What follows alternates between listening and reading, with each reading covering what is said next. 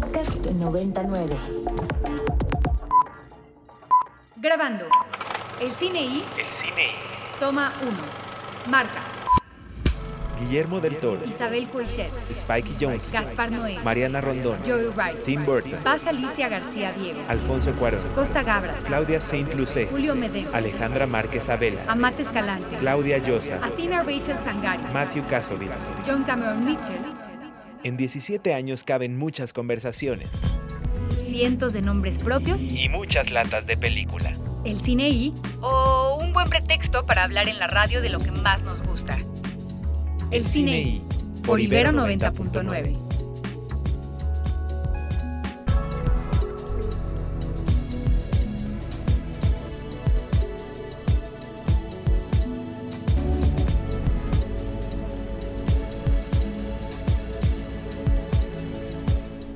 Once de la mañana con tres minutos transmitiendo completamente en vivo desde las instalaciones de la Universidad Iberoamericana en el rumbo de Santa Fe.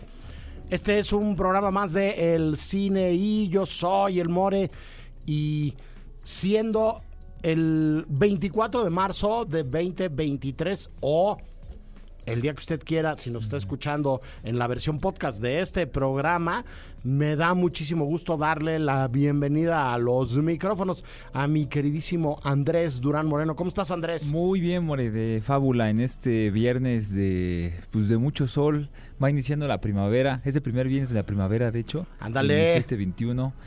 Este, y pues nada, con todo lo propio de la primavera, inician las flores, inician muchos proyectos. Yo ando trabajando ya, ando bien cansado, pero aquí listo para Este- atender. Este asunto de que tú le sepas a las estaciones del año, a los signos zodiacales, a Sí, los sí. ciclos, este resulta muy útil para los que andamos viviendo de manera Ah, claro. eh, silvestre por la vida, que no nos enteramos de nada. Efectivamente, además la, la temperatura ha cambiado eh, Claro. radicalmente en la Ciudad de México.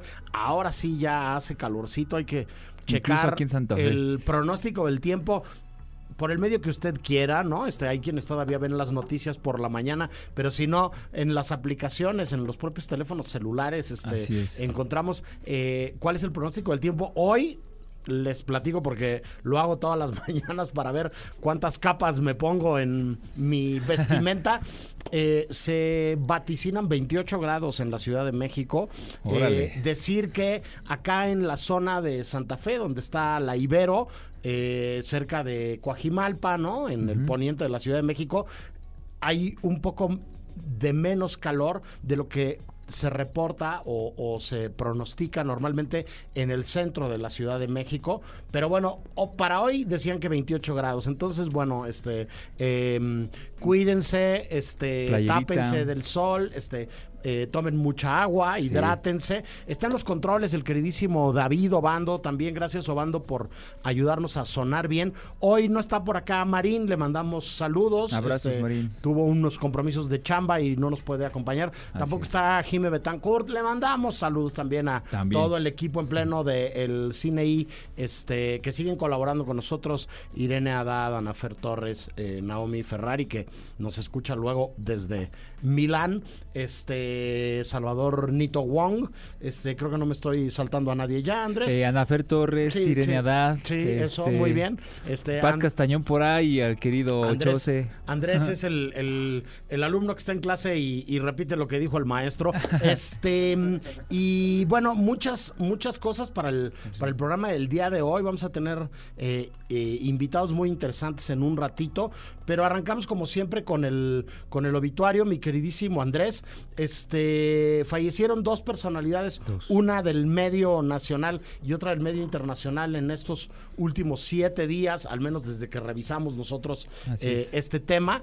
Eh, Rebecca Jones, una muy importante actriz es, de, de televisión fundamentalmente, aunque también hizo teatro y también hizo cine, este, una, una intérprete muy famosa por, por hacer eh, algunas de, de las eh, telenovelas más importantes de una etapa dorada del melodrama televisivo en nuestro país, ¿no? Este, una actriz que además tenía la particularidad de que además de muy talentosa, le daban papeles de mala. Eso. Eh, nunca fue la niña bonita, Claro. ni nunca fue la víctima, ni la sufrida de, de el, el melodrama tradicional, Claro. sino que era más bien una, una mujer dura y, Sí. y, este, manipuladora y cruel. Sí, de Andrés. hecho, yo, yo he sabido que estuvo, fue, o sí señalada como una de las mejores viñadas,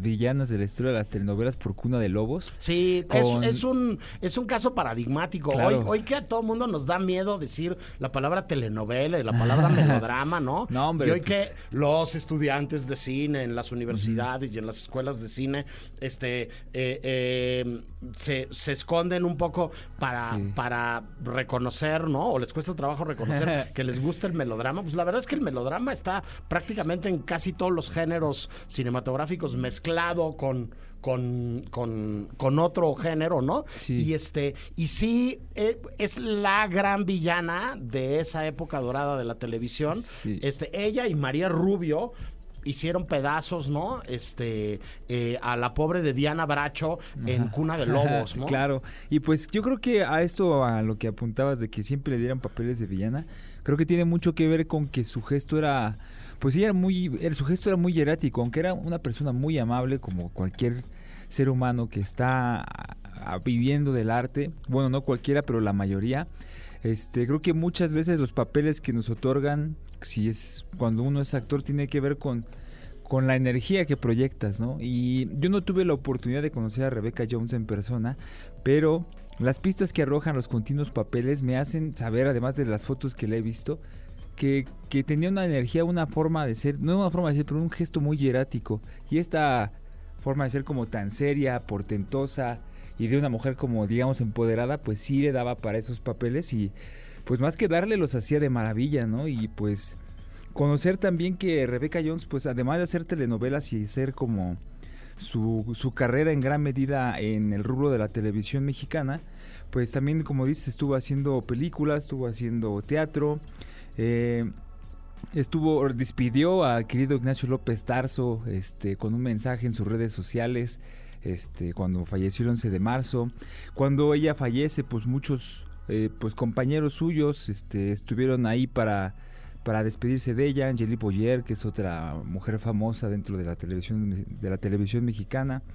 El propio si me recuerdas el nombre por favor de, de Club de Cuervos se me olvidó su nombre es muy importante Eh, Gaza Larraqui. no, el otro, el actor. Eh, eh, Luis Gerardo Luis Méndez. Gerardo Méndez, incluso también. Él decía no, no que. sabía si me preguntabas por el director Sí, o, sí. por, o por el protagonista. Bueno, ambos sí. son importantes, pero creo que. Luis Gerardo Méndez igual eh, se dio un espacio para despedirla en sus redes sociales, diciendo que igual no había convivido mucho con ella, pero lo poco le bastó para pues para poder entrar en contacto con un ser humano. Falleció a los 60 y- 60 años. Bueno, tengo hoy un número ahí que se porque me confundí con el anterior con eh, Lance Reddick que falleció a los 60 años igual en este en, en este obituario. Sí, ahora hablamos de Lance. Ahí, pero pues sí, Rebeca Jones fallece y pues bueno, muere, este, pues más sincero pésame a su familia. Sí, eh, casada muchísimos años, este, con Alejandro Camacho, con quien, con quien tuvo un hijo, este, eh, además de Cuna de Lobos, este, pues otras eh, telenovelas emblemáticas de, de aquella época, insisto, donde, donde todo mundo este, veía eh, los melodramas que producía, en este caso en concreto Televisa, además, El Maleficio, ¿no? Esta telenovela que este, yo no, no sé si la conozcas, pero seguramente te interesaría. Tiene como una serie de elementos de, de santería y de brujos y de maldiciones y de, Sí, sí. de, de, de sectas y obscuridades, ¿no? La traición, Imperio de Cristal. Este, pues nada, que descanse en paz, este, Rebeca Jones. Por ahí hubo también eh, eh, una polémica en redes sociales, otro eh, actor importante de, de telenovelas que coincidió con ella en teatro y en televisión, Ari Telch, este subió una foto de ellos dos este eh, para despedirse de Rebeca y bueno este se armó la de Dios en redes sociales y todo el mundo criticó mucho a al buen Ari por eh, la foto que había este subido, Órale. que es una foto en donde ellos están este en una en una escena este eh, de de una apuesta este que en la que compartieron papeles este y están abrazándose y él está mordiendo este la barbilla a, Sí, sí. a Rebeca hay ahí como toda una polémica alrededor de, No, sí. de, de- de Ari Telchi despidiéndose de de ¿cómo se llama? de Rebeca y muchos memes además alrededor de eso si la gente se, se se interesa, pues bueno, échese un clavado por ahí. Este, el otro que falleció, como bien decías, mi queridísimo Andrés, también este, eh, muy joven, eh, Sí. tanto Rebeca como Lance murieron en la sexta década, en la sexta década de su vida. Fue, fue Lance Reddick, este, este actor, este, pues de series de acción, de películas de acción, de, de, de cosas como The Wire o como, o como este John Wick, ¿no? Que ahorita Sí. está eh, recién estrenada la, La cuarta más temporada. reciente entrega de, de, la saga. Este, y pues entre muchas otras cosas, eh, una manera de enterarnos del fallecimiento de, de Lance, además de las noticias y las redes sociales, eh, tiene que ver con Keanu Reeves despidiéndose de él de manera eh, entrañable y cariñosa, Andrés. Así es como es propio del querido Keanu Reeves que seguido nos muestra las virtudes de ser, de ser humano. Eh, pues esta vez, como estuvo trabajando con él a lo largo de, John Wick, eh, le, genera este este lazo que pues no está muy evidente a la hora de que pues él se despidió con, la, con eh, bueno el día que se enteró que falleció. De las causas de muerte no se sabe se dice solamente que fue natural. Fallece a los 60 años y pues más que nada le, le hace este homenaje por su papel que tuvo dentro de la serie que es el de Caronte que para quien no conozca Caronte es- el personaje de la mitología griega que se encargaba de cruzar a las almas del mundo de los vivos al mundo de los muertos a través de un río y tenía que darse una especie como pues de moneda, ¿no?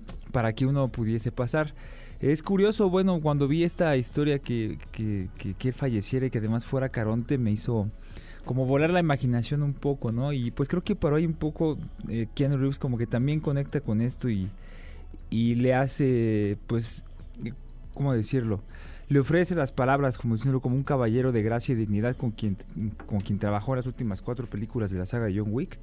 Y pues nada, que me gustaría poder decir más de John Wick. Yo no lo conocía mucho, como dices, más por series de televisión, que casi no las veo. Yo cuando veo, veo más películas o veo series animadas. Pero pues definitivamente creo que es un llamado para poderse sentar a ver John Wick y darle un poco más de atención al querido Lance para pues conocer de qué se trataba su trabajo y lo bien que lo hacía, porque por algo hoy estamos hablando de él.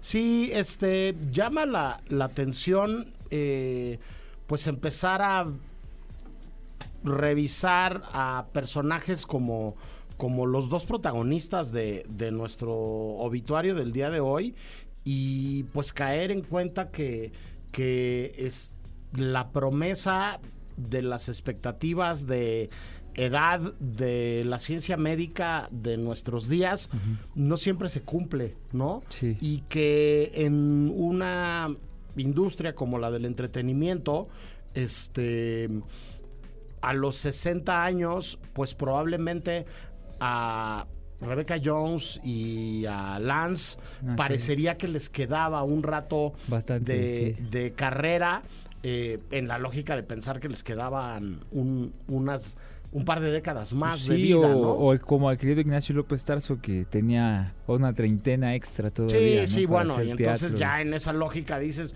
a ver, por ahí este eh, eh, parecería eh, un poco menos sorpresivo, este, sin que deje de ser siempre complicado para, para quien tiene que despedir a sus seres queridos el, el hecho de, de, de verlos partir, ¿no? Claro. Este, eh, por ahí se dice también que uno nunca está verdaderamente preparado para, para que muera una persona eh, que Claro. quieres, ¿no? O una persona cercana. Pero bueno, en el caso concreto de tanto de Lance Reddick como de em, Rebecca Jones, pues bueno, a, a, los pocos años de haber pasado eh, eh, los 60, este, los dos se, se, nos, o los pocos meses, los dos se nos adelantaron. Eh, Ricardo Marín no vino el día de hoy, pero eso no lo eximió de sus responsabilidades como el programador musical de esta eh, bonita emisión dedicada al cine. Y entonces aquí Obando ya tiene lista la primera de las rolas que nos eh, sugirió Rick para el día de hoy. Esto se llama Fast Train eh, de Solomon Burke. Es parte de la banda sonora de The Wire. Donde, el buen Lance Reddick se hizo famoso. Gracias, Marín.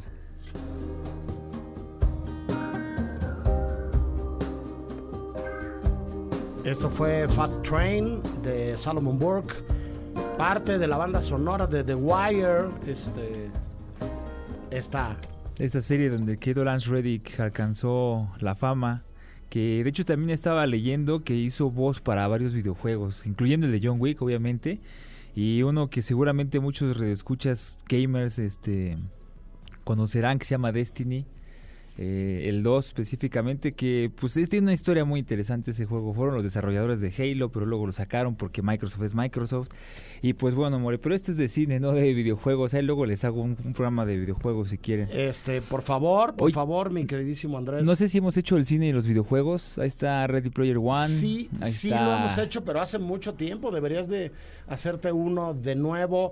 Eh, quienes saben de narrativas, eh, tienen muy claro que eh, los videojuegos eh, han tomado prestadas un montón de estrategias narrativas propias del cine, como el cine en su momento hizo de, la literatura, literatura del teatro, este, eh, elementos técnicos, ¿no? Y estéticos de la pintura, este, de la música, este, pero también es muy claro, Andrés, y habría que dejarlo eh, encima de la mesa eh, como una provocación para la reflexión y para, para ese programa que las narrativas y algunos conceptos muy importantes en la lógica de los videojuegos en nuestros días, como el concepto de inmersión, este, le han regresado muchas cosas al cine.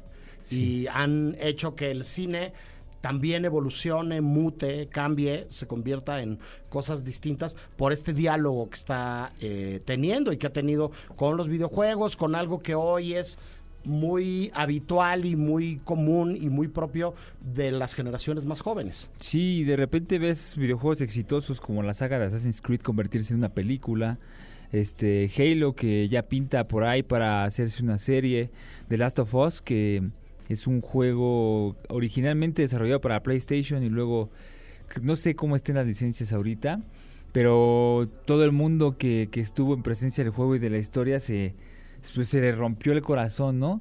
De, diciendo que era una de las historias más tristes jamás hechas en la historia de las narrativas de videojuegos o valga decir también el cine porque pues como dices More es es este es, es indudable no que la narrativa tiene cierta estructura y que la puedes hacer en texto, en un libro, puedes hacerla en un videojuego, puedes hacerla en una película, en lo que sea y pues al final de cuentas creo que lo que decía Neil Gaiman es muy cierto, ¿no? Eh, somos personas, somos seres de historias. Las historias las necesitamos. Por un momento a veces me llegué a imaginar una humanidad sin historias. Creo que no, pues Dejemos eso para otro programa. Sí, sí, no, no, no nos metamos en esos terrenos jabonosos, mi queridísimo Andrés.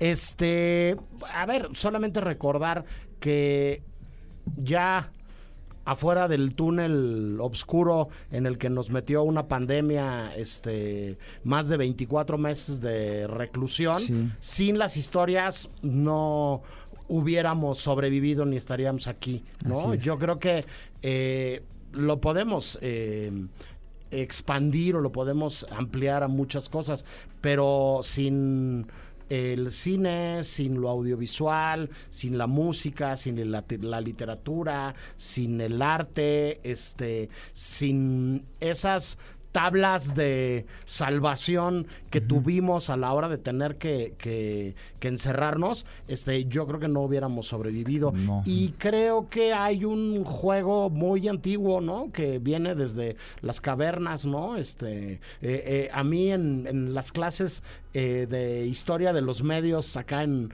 en la carrera de comunicación de la Ajá. Ibero, este, cuando pongo el, el ejemplo, a veces los, los alumnos se, se ríen mucho, pero, pero aquel este, em, eh, primer eh, juego de proyección en una caverna que tenía que ver con una fogata, ¿no? Este, o con el papá de los Cruz, ¿no? Este, por ponerlo más este eh, acá a nivel cancha con, con un contenido que las nuevas generaciones puedan haber visto Sí. recientemente. Y todas las noches él contándoles a su familia las historias que los ayudaban a conciliar el sueño y a tranquilizarse después de encerrarse con las piedras, ¿no? A- adentro de esa cueva, este pues, pues no con Samá no seríamos nada, ¿no? Nos gusta contarnos historias, nos gusta que nos cuenten historias Claro. y a partir de, de eso pues se ha construido este la historia de la cultura o la historia de los de los medios, ¿no? Esa clase curiosamente eh, que además era una asignatura que duraba dos semestres, empezaba con las pinturas rupestres y acababa con el internet y con las redes sociales, ¿no? Este, Ah, esas primeras completo. representaciones eh, eh, del propio ser humano en una pared y, y es la historia del registro también, ¿no? Es la historia de cómo ahí por alguna razón, estos eh, eh, primeros eh, hombres o protohombres, les podemos decir como queramos, este, registraron algo y pusieron algo, este, dejaron algo ahí. Este, ligando con el programa de la semana pasada, Ajá. y antes de irnos a corte y de darle la bienvenida a, a nuestros flamantes invitados, este, invitar a la gente a que se asome a la Filmoteca de la UNAM. Porque tienen un ciclo delicioso en homenaje a don Ignacio López Tarso. Este, alguien que escribió muchas de las páginas brillantes de una época muy importante de nuestro cine, que además fue una figura transgeneracional, fue alguien que empezó este, eh, en el teatro y en el cine este, hace muchas décadas, este, que fue protagonista de muchas películas de esa llamada época de oro del cine mexicano, pero que seguía haciendo cosas hace meses, ¿no? Este, Sí, teatro y que tuvo esta eh, eh, súper fructífera y larga vida y, y carrera, este, alguien que llegó al mundo del cine por la puerta del teatro y de la interpretación y del, del teatro clásico y de, de bellas artes y de estudiar. Sí, sí. Además, a una edad bastante avanzada. Don, don Ignacio empieza a estudiar teatro a los 24 años, ¿no? Órale. Este, hoy casi todos los con Samá, eh, casi todos los, mira, más o menos. Sí, me sentía mal, ¿eh? Cuando entré a los 23, ya punto 24, aquí en mi primer semestre, vi a mi generación salir. Era así de, No Dios hay, mío. no hay recetas secretas, mi queridísimo Andrés.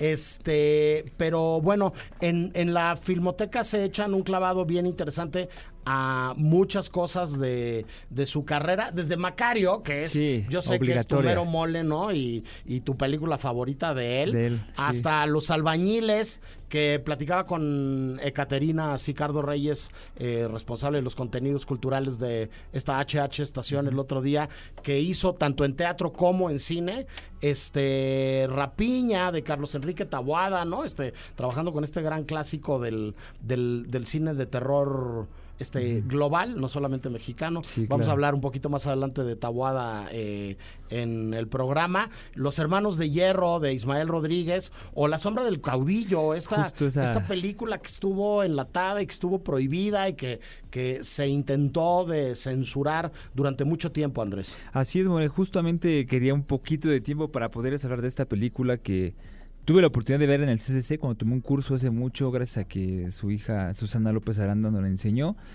Pero sí nos contaba esta historia, ¿no? De que esta película dirigida por Julio Bracho por ahí de los 60 1960, exactamente. 1960 está inspirada en una novela escrita por ahí de 1921 eh, por Martín Luis Guzmán, quien se basa en desechos históricos que comenzaron a aparecer pues, por allá en aquel entonces la revolución y la independencia, bueno, la independencia, no, la revolución mexicana.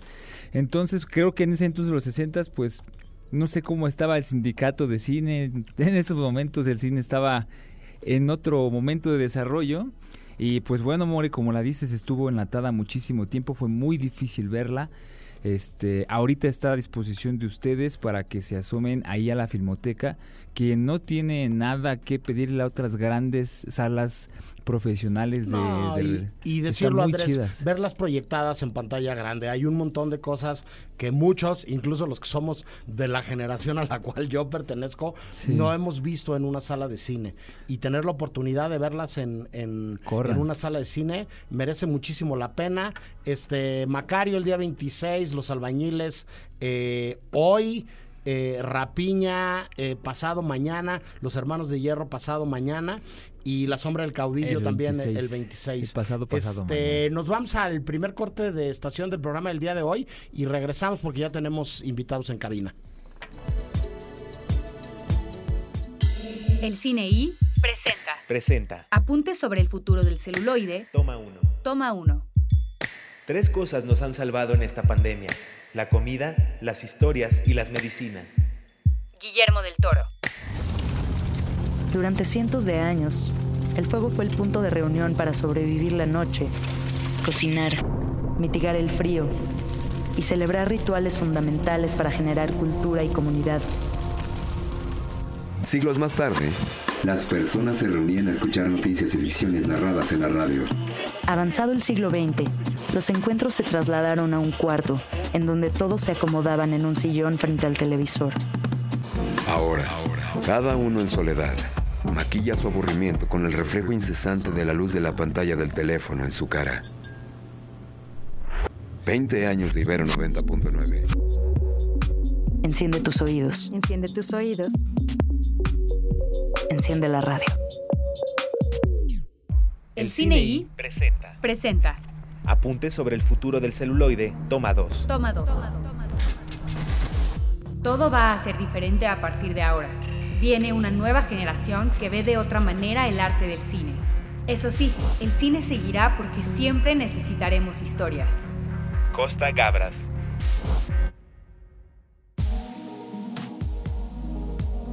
11 con 34, seguimos completamente en vivo, transmitiendo desde las instalaciones de la Universidad Iberoamericana en el rumbo de Santa Fe. Yo sigo siendo el More, esto sigue siendo el Cine I, sigue conmigo Andrés Durán Moreno. Afortunadamente aquí seguimos, More, animadísimos en esta El que abre y cierra los micrófonos sigue siendo David Obando. Gracias, Obando. Y tenemos ya invitados en cabina. Eh, es un gusto recibir, eh, como lo hemos hecho ya muchas veces en los micrófonos de Ibero 90.9 y del Cine I, a Tabata Vilar, directora de Canacine. ¿Cómo estás, Tabata? Muy bien, aquí también sigo siendo.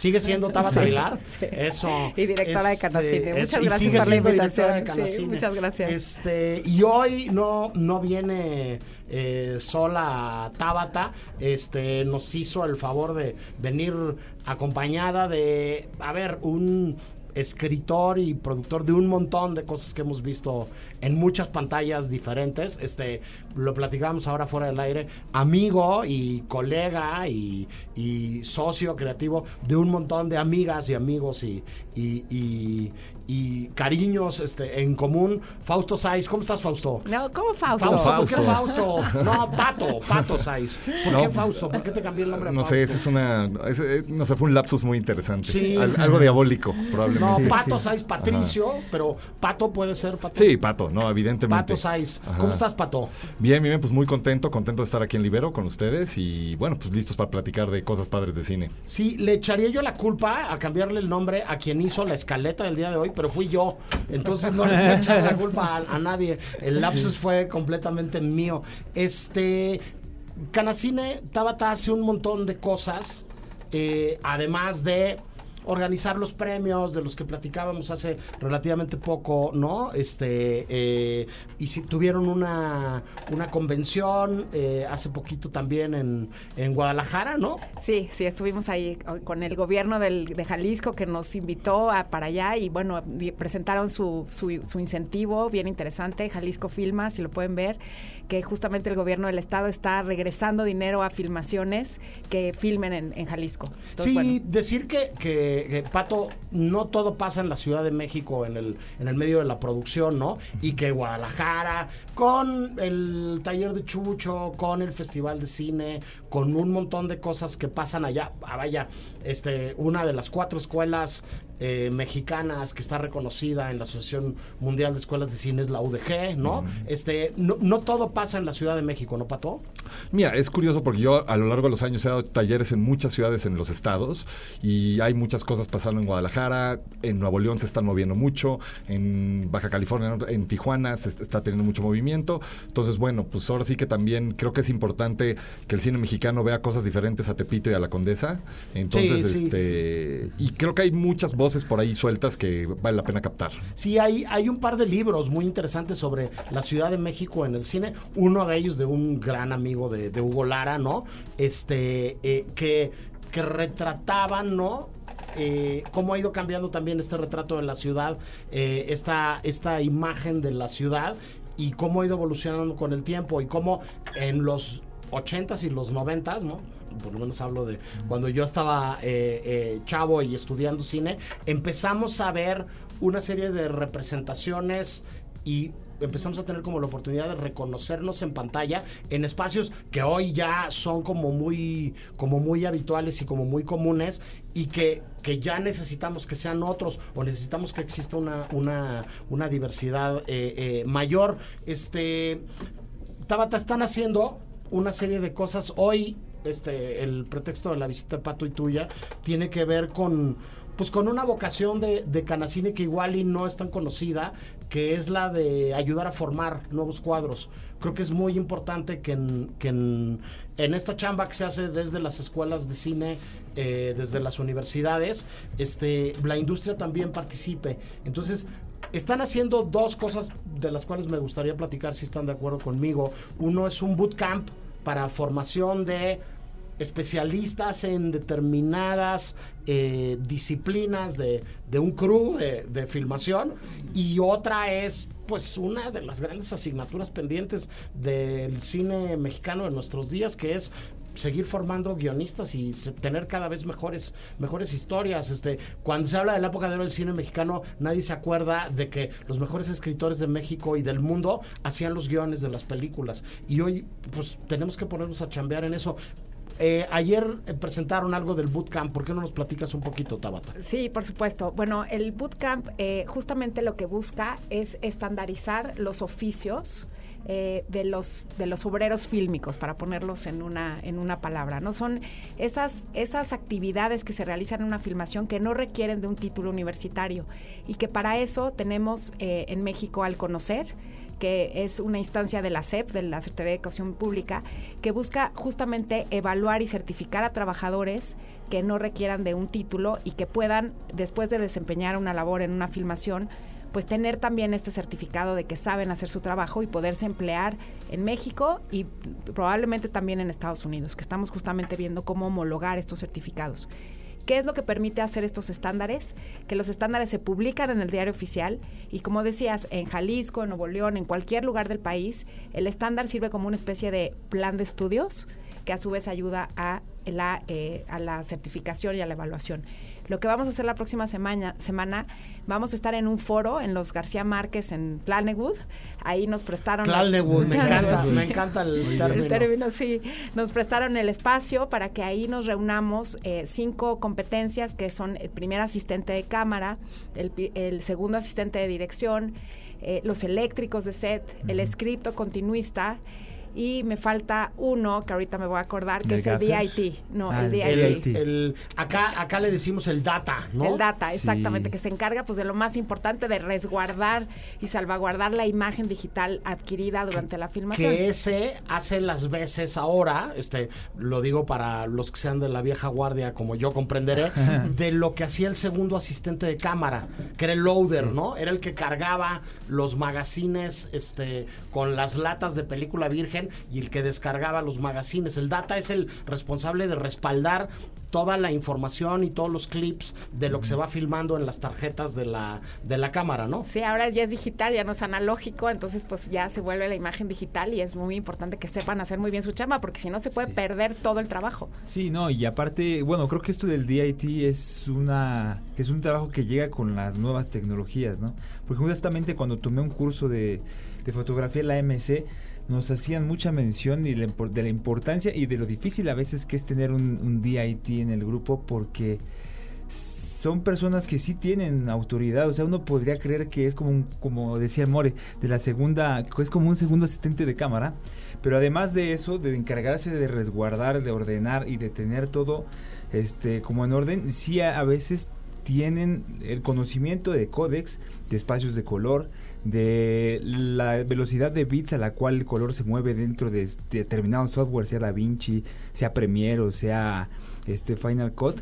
Y pues bueno, que genera nuevas formas como de relación y nuevas formas que... Y el que, el que, tiene una relación directa con el postproductor para tener claro el flujo de, trabajo para que la película llegue a buen a buen término, ¿no? Si el DAT está dormido, si no se respalda bien la tarjeta de la cámara dos veces, ¿no? Yo soy como el profe enfadoso que se lo repite 500 veces. Estamos en el hoyo, Andrés, ¿no? Efectivamente, y creo que una de, los, de las cosas que más nos hacían notar era que a veces el DIT decidía, según el productor, cuáles son el, el código que tenías que manejar, ¿no? Entonces, a veces el fotógrafo necesitaba un espacio de color para poder fotografiar una zona oscura sin que tuviera pérdida de información y el DIT era así de, y mi chavo, es que no se puede porque todo va pensado para el postproductor de esta manera. Entonces, les explico esto porque, no, no ustedes, a los radioescuches, porque yo sé que ustedes lo saben, para que se animen, para que exploren, porque tener buenos DITs que se sepan comunicar es absolutamente necesario.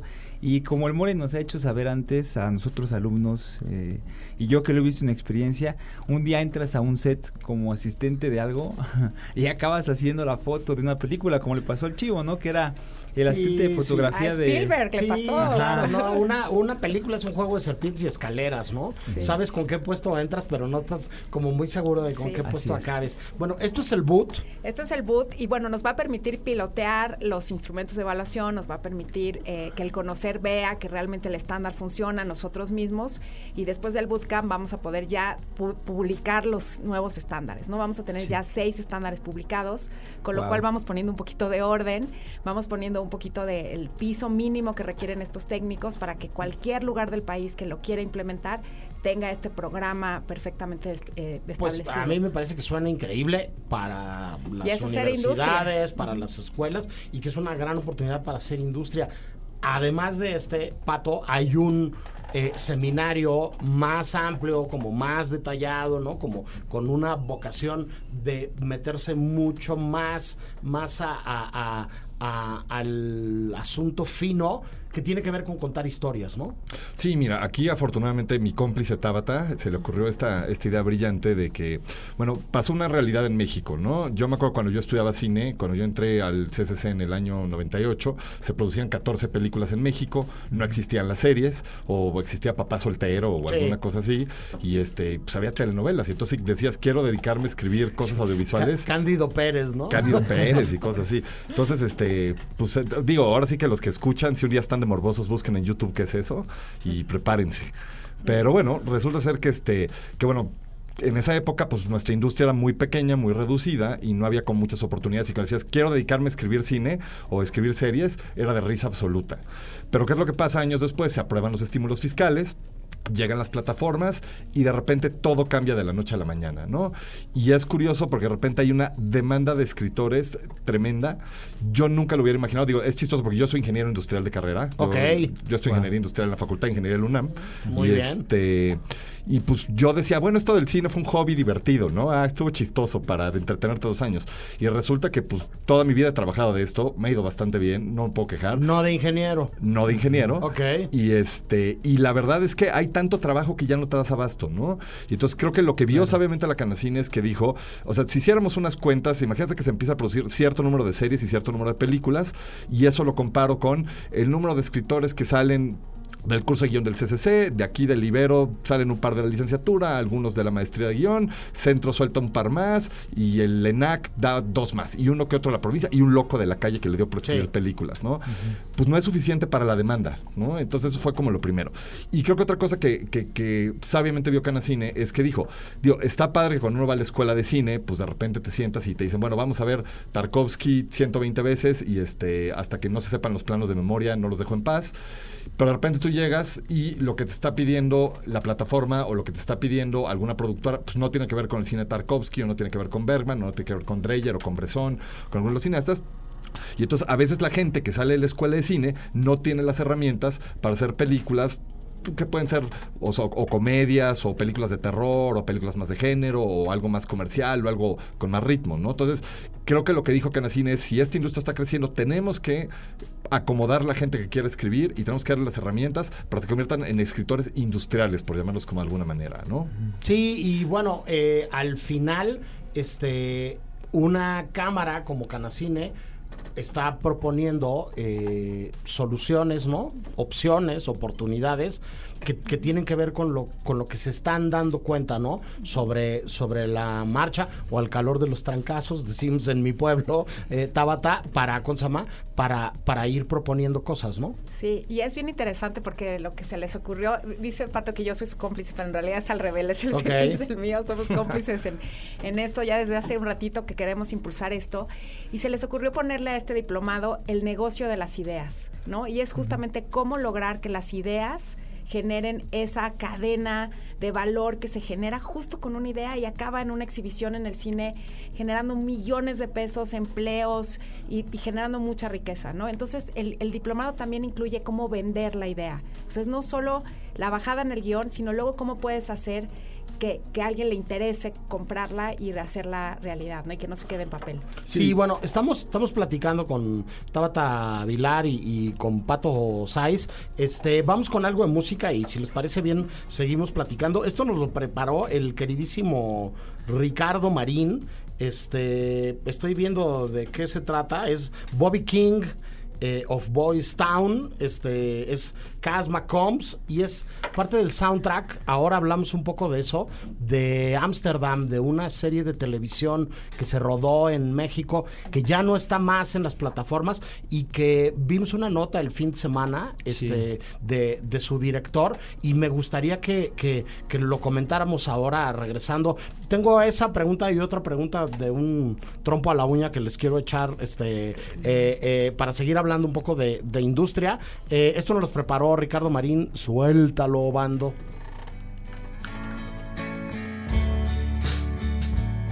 Bueno, esto es parte de la banda sonora de Ámsterdam, serie de televisión escrita y dirigida por el argentino Gustavo Tareto, responsable de una de mis películas favoritas de, eh, todos los tiempos, que se llama Medianeras. Si alguien no la ha visto, busque Medianeras. Fue un corto primero, luego se convirtió en largo. Este Pilar de López Ayala hablando como porteña, ¿no? Una actriz española hablando como porteña de una manera eh, brillante. Este, con. Eh, motivo o con el pretexto de una despedida que le hizo a través de su cuenta de Instagram el director y guionista a la serie que ya no está más en la plataforma digital por la cual eh, se estrenó este y, y diciendo, pues por ahí luego si alguien la quiere ver, búsqueme y vemos si le comparto algún capítulo o algo, ¿no? Este, algo que luego sucede, este, Pato, Tabata, en, en el medio, ¿no? Este, uno hace las cosas con mucha ilusión, pero no hay ninguna garantía de que funcionen. No, digo, es complejo, ¿no? Creo que en este medio lo único que puedes hacer es, no puedes garantizar éxito. No. Lo que puedes hacer es minimizar riesgo.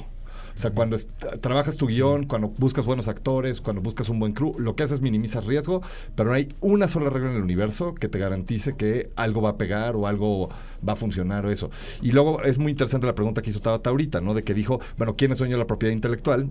Aunque otra cosa es, digo, a todos los que nos gusta escribir y nos gusta el cine y las series, pues nos apasiona y nos prende y eso, pero pues también tenemos que considerar que es un negocio y hay que poner las reglas de un negocio y por eso es importante saber un poco de derechos de autor y saber de contratos y saber cómo esos temas también, ¿no? Sí, este, por ahí, este, si alguien quiere enterarse más del asunto, busquen en Instagram a Gustavo Tareto. Insisto, un guionista y un director que a mí, a mí me parece muy interesante y me parece brillante. Este, la otra cosa que les quería consultar y les quería preguntar su opinión, encontramos una nota muy interesante en, en el país de... Eh, las circunstancias especiales de la exhibición cinematográfica en salas en España Habría que decir de entrada, como, como parte del contexto Tabata, y si digo alguna burrada, co- corrígeme por favor, que, que estamos en un lugar distinto a España en eso, en México.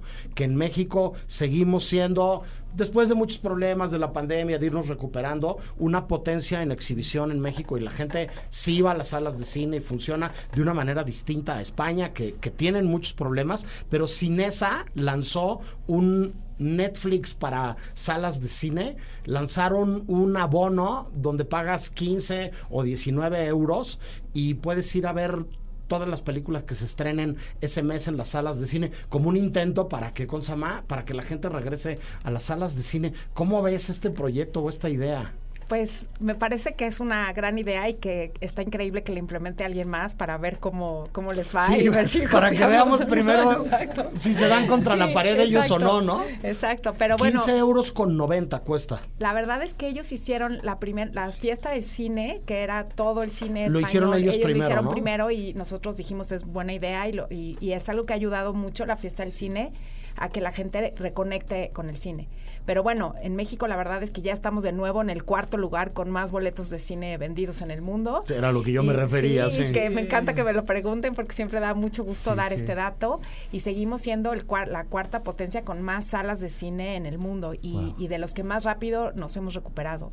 Entonces, bueno, pues gracias a las audiencias, gracias a que somos bien cinéfilos, gracias Sí, a las instalaciones que tenemos de cines, que se ven poco, y la verdad también a los precios. Seguimos siendo de los, pre- de los Sí. precios más económicos para ir al cine con unas salas de muy buena calidad.